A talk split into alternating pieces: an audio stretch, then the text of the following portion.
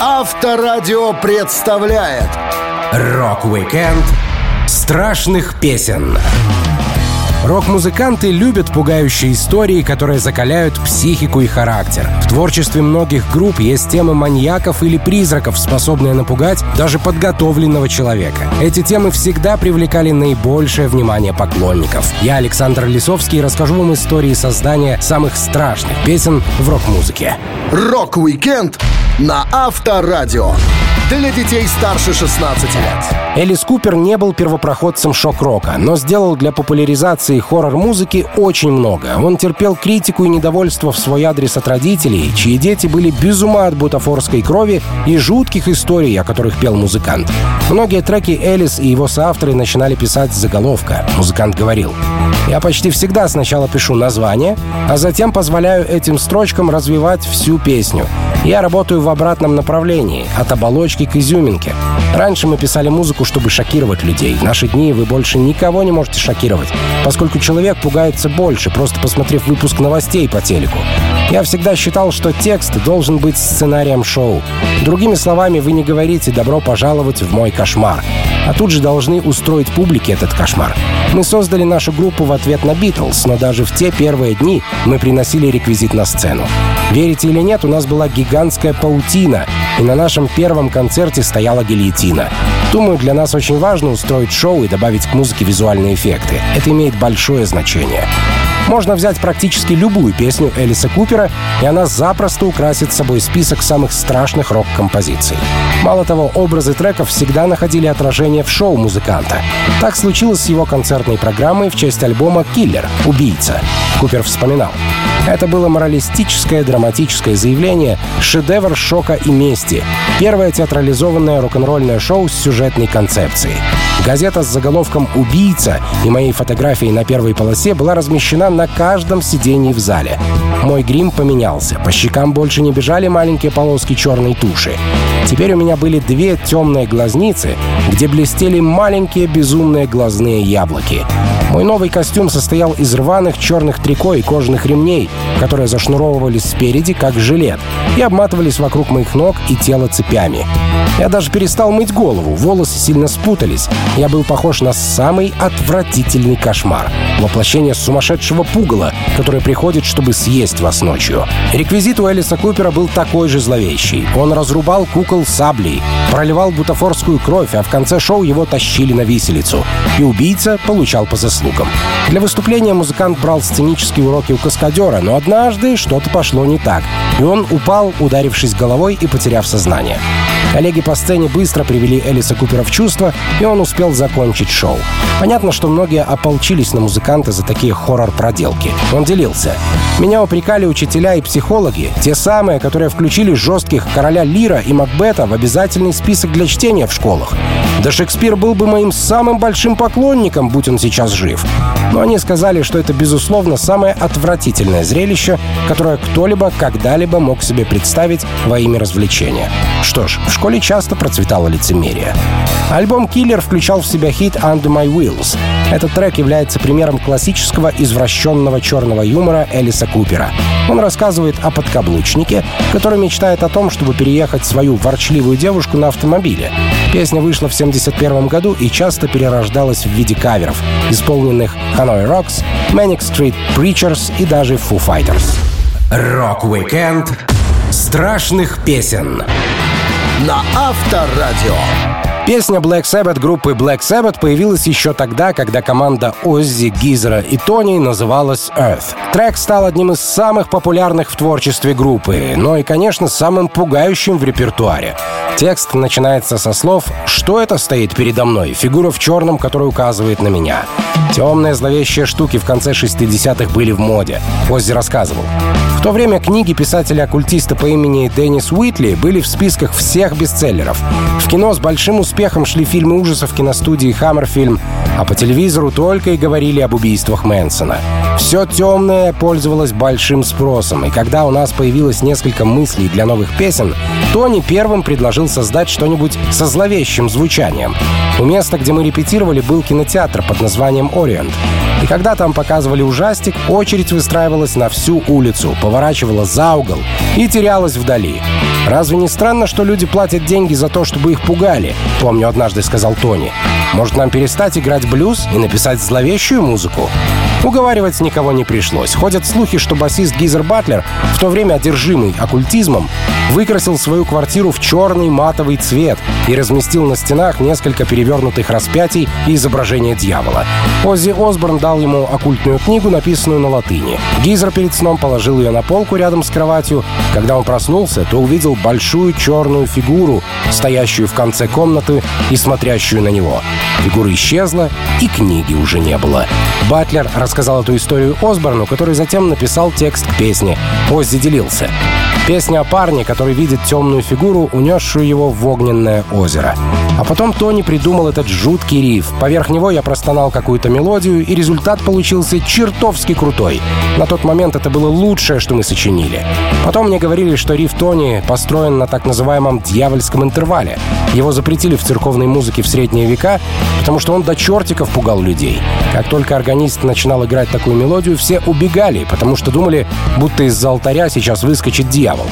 А название песни придумал Гизер. Он взял его из фильма с Борисом Карлофом, хотя сам вряд ли смотрел эту картину. Black Sabbath никогда не воспринимали черную магию всерьез. Им просто нравилась театральность. Оззи говорил, что не может понять, как народ верит в оккультизм. Он делился.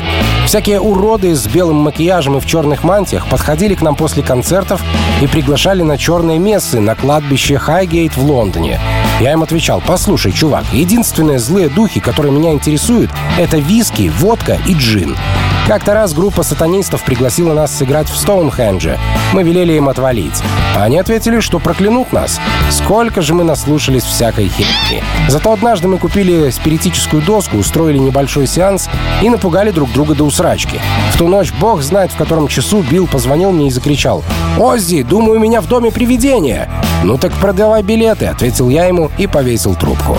Свою жуткую песню Black Sabbath группа впервые исполнила на концерте, откуда с визгом и воплями сбежали все девчонки. Настолько зловеще звучал трек. Со временем люди привыкли, и песня перестала пугать. Но вряд ли она когда-либо перестанет нравиться поклонникам хэви-металла. Рок-викенд страшных песен на Авторадио. По внешности, характеру и творчеству Брюса Спрингстина сложно даже предположить, что музыкант имеет в дискографии песню про пару молодых маньяков, убившую 10 человек. И это заглавная песня одноименного альбома «Небраска», вышедшего в 1982 году. Музыкант рассказывал. Песни альбома были написаны быстро, и все они возникли на одной почве. На запись каждого трека ушло, может быть, три или четыре дубля, а песня «Небраска» послужила сердцем пластинки. Я проникся белым госпелом и блюзом. Я хотел создать такие черные сказки на ночь и подумал о записях Джола Ли Хукера и Роберта Джонсона, о музыке, которая так хорошо звучала при выключенном свете и пугала до дрожи. На записи слышно, как думают мои персонажи, чувствуются их мысли, их выбор. Эти песни были противоположностью той рок-музыки, которую я писал. Небраска исполняется от первого лица и рассказывает о Чарльзе Старк-Везере, который вместе со своей девушкой-подростком Кэрин Энн Фьюгейл убил 11 человек за восьмидневный период в 1958 году. Спрингстин был вдохновлен на написание песни после того, как увидел по телевидению фильм «Бесплодные земли». Портрет девушки, стоящей на лужайке перед домом и крутящей дубинку, которую описывает музыкант, был взят из киноленты. Брюс исследовал материалы дела и взял интервью у Нина Бивер, написавшей книгу об этих убийствах. Но музыкант не создал точного описания событий, поскольку история должна была стать не материалом расследования, а художественным рассказом. Всю песню, да и весь альбом Спрингстин записал на кассетный магнитофон в своей спальне 3 января 1982 года. Гитарист его группы Стив Ван Зант вспоминал. Брюс записал демо, которое и стало альбомом. Помню, как однажды он сыграл для меня и сказал, вот мои новые песни, скоро мы начнем репетировать их как группа. А я такой, послушай, знаю, это немного странно, но я искренне думаю, что это отдельный альбом. И полагаю, что тебе следует его выпустить сольно. Он мне, чувак, да ты что? Тут надо много доработать, это просто демо. И я отвечаю, я твой друг, старина. И говорю тебе, что твоим фенам это понравится. В итоге старая кассета, на которую Брюс в домашних условиях самостоятельно записал песни, была просто перенесена на пластинки и стала платиновым альбомом в США и Австралии. Спрингстин делился. У меня дома есть небольшая кассетная машина с четырьмя дорожками. Я решил записать демо на кассетку, чтобы потом все переиграла группа. Так было дешевле, чем арендовать студию для постоянных репетиций. Но пара хороших ребят сказала, что все записано идеально, и материал можно выпускать. Я носил эту кассету с собой в кармане без футляра пару недель. Она изрядно потрепалась. Технически было трудно перенести ее на пластинку. Материал был записан так, что игла считывала много искажений и не скользила по воску. Мы уже чуть было не отказались от винила, но пара спецов нашла технический способ исправить положение. Для создания «Небраски» Брюс Спрингстин самостоятельно пел и играл на таких инструментах, как гитара, губная гармоника, мандолина и глокеншпиль, штука с металлическими пластинками, по которой бьют молоточками. Представляя эту песню, Спрингстин объяснил. Это история об изоляции и отчуждении. Я провожу огромные периоды времени, чувствуя себя одиноко. Тут главное не потеряться. Одиночество может свести с ума, когда человек забывает о границах поведения и морали. Рок-викенд страшных песен На Авторадио. По своей сути, хоррор-панк был придуман для того, чтобы пугать до дрожи слушателей страшными историями, но также поддерживать их в сознании с помощью энергичной музыки. О том, что Мисфитс поют жуткие песни, можно догадаться, не зная английского. Ну а тем, кому повезло выучить пару слов на иностранном, открываются переводы таких треков, как «Мы кусаем», «Мама, можно я сегодня вечером пойду кого-нибудь убью» или «Умри, умри, моя дорогая». Все три композиции вошли на сингл группы, выпущенный в 8 1984 году, хотя треки записывались намного раньше. Славные слова «Умри, умри, моя дорогая, просто закрой свой милый ротик». «Я увижу тебя снова, я увижу тебя в аду», написал вокалист Мисфиц Глен Данцик. Он с детства увлекался ужастиками, музыкант вспоминал. «Мне нравились монстры, мне нравились ужасы, а комиксы, которые я читал, питали мое воображение. Тогда, конечно, не было видеоигр, почти не было телевизора, так что в комиксах можно было увидеть то, чего больше нигде не увидишь. В то время комиксы были одним из немногих средств массовой информации для детей. Мои предки воспитывали четверых мальчиков. Хоррор-комиксы были довольно низкими по шкале вещей, о которых родители должны были беспокоиться, так что мне разрешали их покупать. Глен черпал вдохновение в том, что пугает и манит. Сейчас он выпускает серии комиксов для взрослых, но все начиналось с детских лет, когда по страшным картинкам можно было научиться творчеству. Обложка сингла, на котором вышел трек «Die Die My Darling», также является страницей графического романа-ужастика «Chamber of Chills», вышедшего в 1953 году.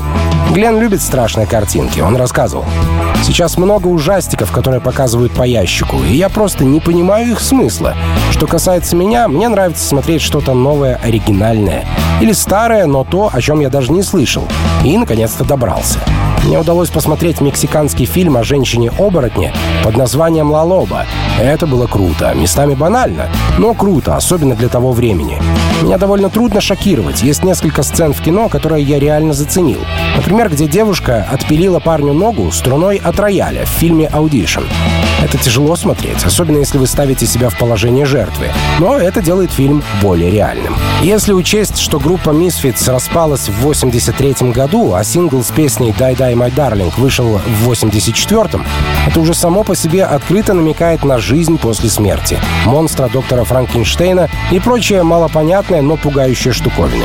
Музыканты отличались не только своими ужасными с точки зрения сюжета песнями, но и динамикой композиции. Глен говорил, когда мы начинали, на сценах не было других групп, подобных Misfits. Мы были злее, мы были быстрее, мы были громче, мы не одевались одинаково.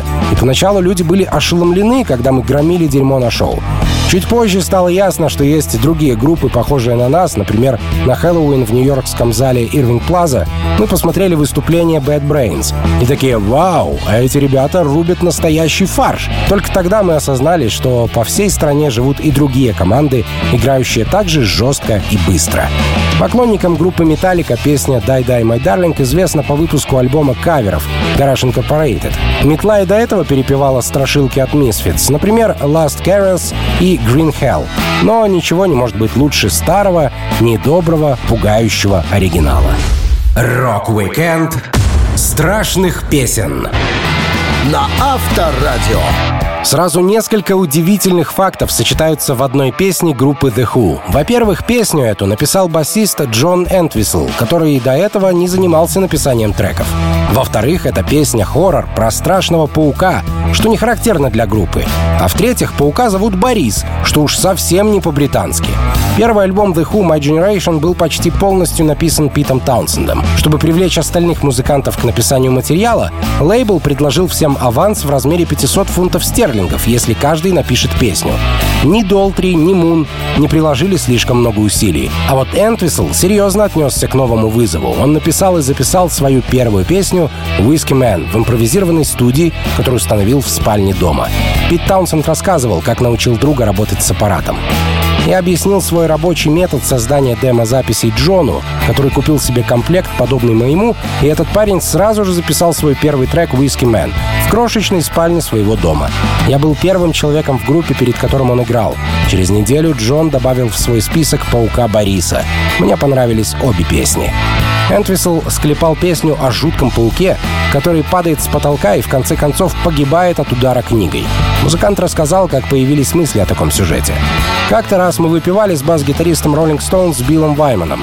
Делать было нефиг, и мы придумывали забавные имена для животных. Тогда мне в голову пришел паук Борис. Он бежал по стене и напевал свою песенку странным голосом, как у одного чела на популярном телешоу. Писать песни оказалось очень весело.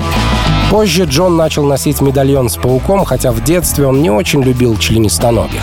Басист продолжил писать композиции и временами затрагивал довольно темные темы. В основном это было из-за его жизненных ситуаций. Он рассказывал. Я думал, что если вы пишете о проститутках, вы должны идти к проституткам, а если вы пишете о выпивке, вы должны напиться в зюзю. Я получил репутацию зловещего черного юмориста после таких вещей, как мой сольник Whistle Rhymes.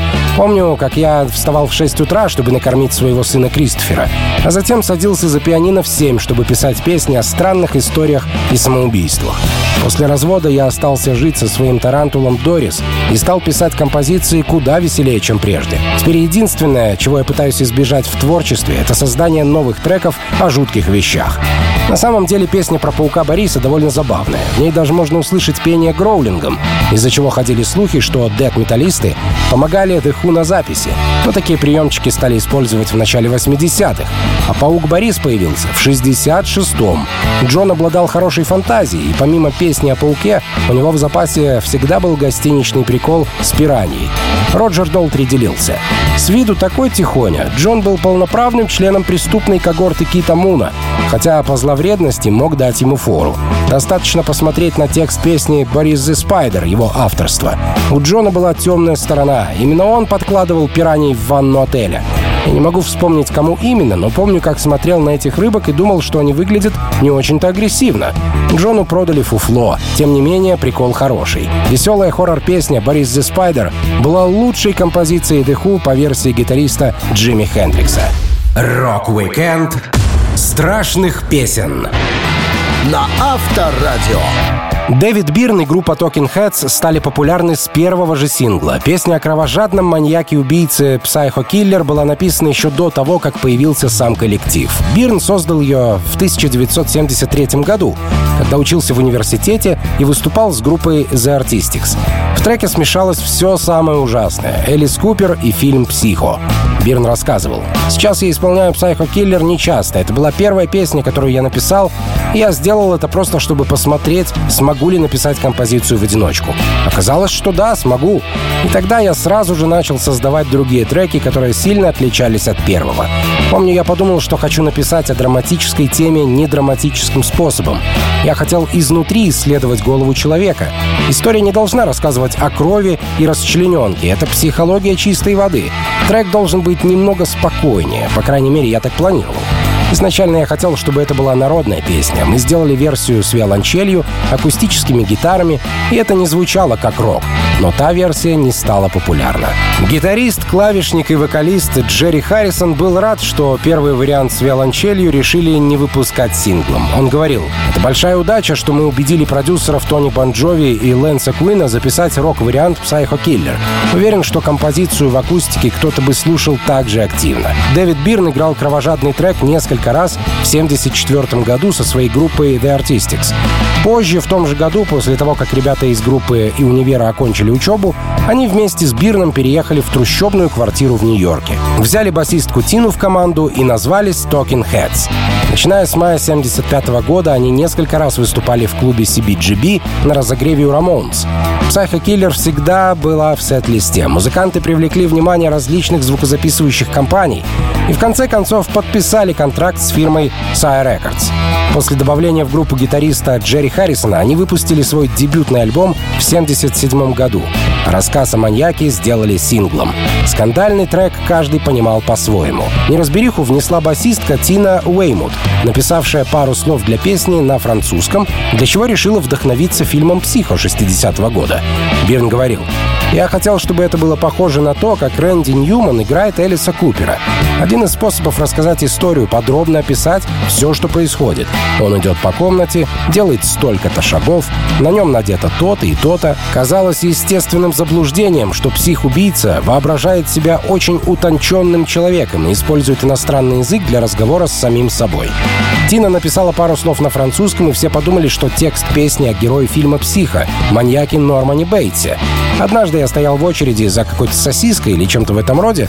Ко мне подошел молодой человек и говорил, «Я знаю, кто ты, я знаю, кто ты. Ты Норман Бейтс». А я подумал, странно не то, что этот мужик считает вымышленного персонажа реальным, а то, что он думает, что я психопат.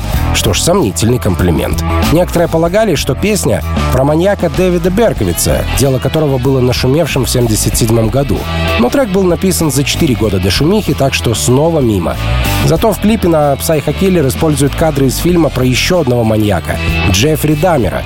И хоть Бирн писал не о нем, видео получилось красочным и жутким. Рок-викенд страшных песен на Авторадио. Страшная песня «Металлики» про песочного человека могла иметь простое и трагичное начало, но благодаря вмешательству продюсера Боба Рока осталась замысловатой и держащей в напряжении. Первоначально, когда Кирк Хэммет писал музыку, он вдохновлялся свежим на тот момент гранж-движением. Музыкант говорил, я сел и сказал себе, значит так, Кирк, пора бы написать что-то типа Smoke on the Water. Дело было, когда гранж только зарождался, мы говорим о конце 89 -го года или около того. Я подумал о Soundgarden и о том, как они использовали пониженный строй. И буквально за вечер у нас была готова основа. Текст к песне появился намного позже. Джеймс Хэтфилд написал его не с первого раза. Раньше Металлика договорились не критиковать работу друг друга, но с появлением продюсера Боба Рока правила поменялись. Боб рассказывал. Самое смешное, что Металлика меня не особо впечатляли. Я не был их фанатом. Они хорошо играли, но не являлись феноменом. Мне было плевать, если честно. Поэтому, когда они делали что-то плохо, я говорил об этом в лоб. Если Ларс опаздывал, я в открытую называл его мудаком. Не думаю, что люди так разговаривали с ними раньше. В то время у Металлика работало правило «никто не мог комментировать чужие работы». Но оригинальный текст «Enter Sadman» был о смерти малыша в колыбели. Мы понимали, что это скучно и глупо, так что меня отправили к Хэтфилду, чтобы я попросил его переделать лирику. Что интересно, Джеймс совсем не перерекался. В песне фигурирует песочный человек, персонаж фольклора некоторых народов. Детей пугают тем, что если они не уснут, песочный человек насыплет им песок в глаза. Не самая приятная процедура для несформировавшихся организмов. Ларс делился. Эта сказка известна каждому американцу с детства. Но я-то родился и вырос в Дании, и никогда не слышал такой истории. Несколько лет я считал Into Sadman совершенно идиотским названием, а когда я, наконец, спросил у Джеймса, что же означает «песочный человек», я въехал, насколько это действительно круто. Идея клипа была целиком наша. Мы просто вспомнили несколько кошмарных снов, которые реально снились нам когда-либо. Поэтому в клипе все так натурально. Падение, погони без возможности убежать. Но, по-моему, самый крутой момент — это когда огромный грузовик врезается в кровать мальчика. Я все время вздрагиваю, когда это вижу. «Into Sadman» была первой песней, которую группа придумала, начав создавать материал для черного альбома в июле 90 -го года. Продюсер Боб Рок хорошенько потрепал ребят на записи, поскольку не сюсюкался с ними, как это делали другие. Но и сами музыканты тоже не давали расслабляться Бобу. Ларс вспоминал. Когда мы с Бобом узнали друг друга получше, он постоянно пинал нас по яйцам. Не давал расслабиться. Мы думали, кто, черт возьми, этот парень? К этому нужно было немного привыкнуть. Но мы пережили этот процесс и через год после записи стали друзьями. Мы изводили Боба, расклеивая стены студии эротическими постерами, на которых были изображены не женщины, а мужики со здоровенными деталями. Боб был вне себя от ярости. Трек Enter Sandman стал самым нерасслышанным по итогам одного из запросов. Большинство людей считают, что вместо Exit Light Enter Night — выйти из света и войти в тьму, Хэтфилд поет Eggs and Light Enter Night — яйца и свет врываются во тьму, отчего композиция обретает еще более жуткий оттенок. Рок-викенд страшных песен На Авторадио. Шутки с дьяволом могут дорогого стоить. Есть куча историй о том, как актеры, сыгравшие Люцифера в фильме, загадочным образом умирали. Но по сути это лишь суеверия и домыслы. В музыке рокеры уже сами по себе склонны к игре с жизнью и смертью. А тема маньяков, монстров или просто преисподней — это вообще их любимая тема для текстов. Так, многочисленные трагедии в жизни фронтмена Inexis Майкла Хатчинса вряд ли связаны с написанной им песней «Devil Inside» — «Дьявол внутри». Трек создали во время мирового турне «If You Got It, Shake It» в 1986 году. Соавтор песни и клавишник группы Эндрю Фаррис вспоминал. Мы остановились в отеле на Эджвер Роуд в Лондоне. У меня был свободный вечерок, я написал риф, показал его Майклу, и он сказал, «Чувак, а это крутая вещица. Давай я сделаю для нее какой-нибудь хороший текстик». На самом деле мы с Майклом вместе написали около 300 песен. Понятно, что есть треки, где я делаю и музыку, и текст. Но в основном я отвечал за звуки, а он за литературу. Ему нравилось писать с другими людьми, и я скучаю по нему. Он сразу предложил эту грубую идею. Каждый из нас — дьявол внутри. И я подумал, это довольно круто. Трек всем понравился. Продюсерам, группе, фанатам. Но я очень ревностно относился к тексту. У меня есть некоторые свои представления о простой и загробной жизни. Так что я не был в восторге от лирики, но потом подумал, да пошло ну все к черту, это искусство. Звучит классно, и какая в разница, что у меня за мировоззрение, если чувак, которому я доверяю, написал такой шедевр. Текст рассказывает о дьяволе, который живет внутри человека. Каждый бес питается каким-либо смертным грехом. Майкл Хатчинс был сложным парнем. Его демоны в свое время могли неплохо подпитаться грехами музыканта. Он говорил, «Я часто оказывался перед выбором, ангел или демон, и не всегда поступал правильно. Знаете, дьявол хаотичен, так что каждый из нас, когда вы думаете, что все делаете правильно, он может вывернуть ситуацию наизнанку, и вы снова окажетесь в Песня вошла на альбом «Kick», который стал самым успешным альбомом Inexis. Но, как ни странно, лейбл готов был выложить любую сумму, чтобы музыканты не выпускали пластинку, а переделали все треки заново. Эндрю Фаррис делился. «Мы все знали, что у нас есть что-то особенное. Мы пришли к ребятам из лейбла показать песни, и они такие, что это? И мы сказали, это наш новый альбом. Там были Need You Tonight, New Sensation, Devil Inside и Never Tear Us Apart. Это шикарные песни-монстры. У нас было пять лучших хитов на международном уровне. И когда мы впервые их принесли на звукозаписывающий лейбл, нам говорят, блин, ребята, что-то не то. Мы дадим вам много денег, только вернитесь и перезапишите. Тогда Крис Мерфи, менеджер нашей группы, который, к сожалению, скончался в 2021 году, решительно сказал, нет, на это мы не подпишемся. Группа гордится этой записью. Просто поверьте мне, если вы возьмете ее на радио, это будет грандиозно. И он был прав. К сожалению, через 10 лет после выхода пластинки демоны взяли верх над Маклом Хатчинсом. Он повесился на ремне, как утверждают некоторые, переживая депрессию. За пару лет до этого на музыканта напали и разбили ему череп, отчего последние годы Майкл не чувствовал вкусов и запахов, был агрессивен, а в студии часто угрожал коллегам ножом. Несмотря на то, что Devil Inside всего лишь простая песня, многие до сих пор уверены, что за шутки с дьяволом приходится платить высокую цену. Рок-викенд страшных песен На Авторадио. В то время как для написания пугающих песен многие музыканты подключили весь свой жизненный опыт, Фронтмен The Cure Роберт Смит написал отличный хит «Lullaby», использовав лишь самые ранние детские воспоминания. Песня, название которой переводится как «колыбельная», вошла в восьмой студийный альбом Disintegration 89 года. Она была выпущена синглом и стала самым популярным треком группы в их родной стране. Отец Роберта Смита оказался основным вдохновителем, музыкант рассказывал. Папа постоянно пел мне, когда я не мог уснуть в детстве. Он всегда придумывал дьявольские пугающие колыбельные из самого ада. В них был ужасный конец. Главной идеей являлось что-то вроде «Лучше спи сейчас, малыш, или ты вообще никогда не проснешься». Поклонники размышляли о значении колыбельной и полагали, что история рассказывает о зависимости, депрессии или о сексуальном насилии. Тим Пол, давний соавтор The Cure, создавший несколько музыкальных клипов, интерпретирует колыбельную как аллегорию наркотического прошлого солиста Роберта Смита. Сюжет рассказывает страшилку о кошмарном существе по имени Человек-паук, который ест детей в их кроватях. Чтобы ярко воплотить Человека-паука в жизнь, Роберт Смит применил классический трюк из фильмов ужасов. Добавил вокальную партию, исполняемую шепотом. Детские кошмары музыканта очень пригодились его группе во взрослой жизни. Смит сильно боялся пауков, а еще не верил в Санта-Клауса, узнав правду о рождественском персонаже в ранние годы. Он делился. В 1964 году, в возрасте пяти лет, мое неконтролируемое воображение привело меня к мысли, что в семейном доме завелся нежеланный гость, видимый только мне. Я знал, что он живет прямо в нашем доме, но я также знал, что не смогу его вычислить, даже если найду логово. Я слышал скрип ступеней и думал, что это тот таинственный гость. Я выбегал из спальни, чтобы поймать его, но в коридоре никого не было. Он был слишком быстро для меня. Еще раньше, в возрасте трех лет, я увидел настоящего Санту, простого водилу, что доставил нам подарки в кузове грузовика. Я был раздавлен. Сказочный Санта никак не мог сидеть за рулем такой ломачины. После того случая я отмечал Рождество, думая, что подарки приносит Мэри Поппинс.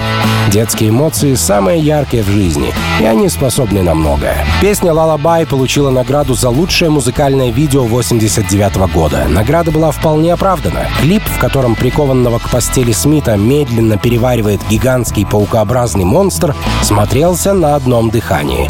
Его покрытые паутиной товарищи по группе лишь смотрели, как вокалист погибал от своего кошмара. Ролик стоимостью 80 тысяч фунтов стерлингов был снят как полноценный художественный фильм. Для площадки арендовали большой склад в Южном Лондоне. Паук-монстр на самом деле представлял собой большое пушистое отверстие, которое было липким и вонючим, как популярный в то время суперклей. Связанного Смита подвешивали к потолку и несколько раз опускали в зловонную черную дыру. Музыкант натерпелся похлеще, чем в детстве. Он говорил, Сниматься было интересно, но сложно. Этот запах просто разъедал глаза. И пауки. Это одна из фобий, которую мне так и не удалось побороть. Когда я был маленьким, я очень боялся пауков. Мне казалось, они живут у меня в постели. Толстые пауки с тонкими длинными ногами выглядели так, будто вот-вот лопнут. Но ради творчества пришлось снова окунуться в детские кошмары, и, как показала жизнь, все было не напрасно. Рок-викенд страшных песен на Авторадио. Если говорят «только не бойся», сразу понимаешь, что, скорее всего, будет страшно до дрожи. Так получилось с песней «Don't Fear The Reaper» группы Blue Oyster Cult.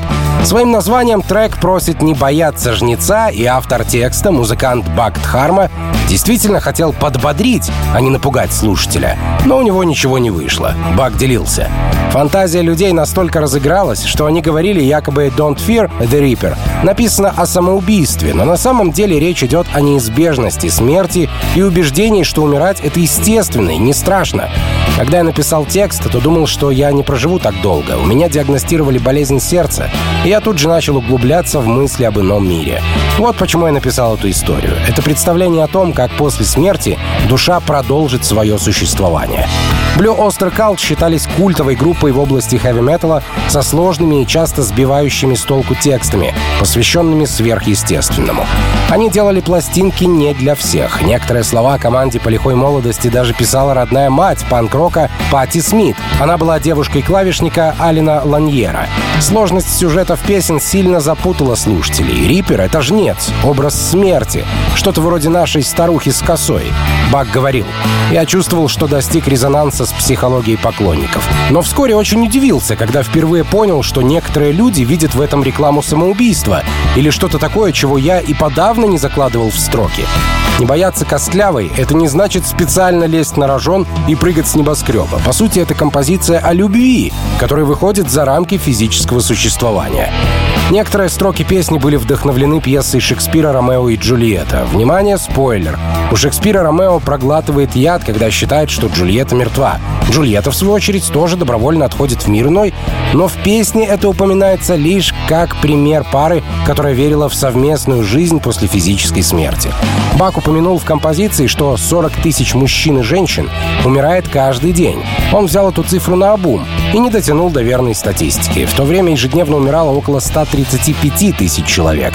Фишкой трека стал колокольчик, который записал барабанщик Blue Osterkalt. Этот инструмент вроде как и не слышен, но без него композиция звучит скучно. Бакт Харма пояснил. Колокольчик в этой песне звучит и не звучит одновременно. Это зависит от того, на чем вы слушаете трек. На домашней стереосистеме это довольно заметно, но радиостанции так компрессируют песни, что там вообще ничего не услышать. Все страшное величие Don't Fear the Reaper помогло песне стать саундтреком к большому количеству фильмов ужасов, таких как «Хэллоуин», «Страшилки», «Крик» и другие. Трек также использовался в сцене вечеринки в диснеевском фильме «Чудо», где рассказывается об Олимпийских играх 80-го года. Что же до страха и мистики, король ужасов Стивен Кинг процитировал часть текста «Don't Fear the Reaper» в эпиграфе своего романа «Противостояние» 78 года, где 99,9% населения США погибает от искусственно созданной болезни под названием супергрипп. Правда, тогда Кинг ошибся в одной строчке, написав «Come on, Mary» вместо «Come on, baby». Так легкий и ненавязчивый мотив с колокольчиком стал практически гимном ужасов, добился пугающего успеха и получил перевоплощение в виде десятков новых кавер-версий. Рок-викенд страшных песен на Авторадио.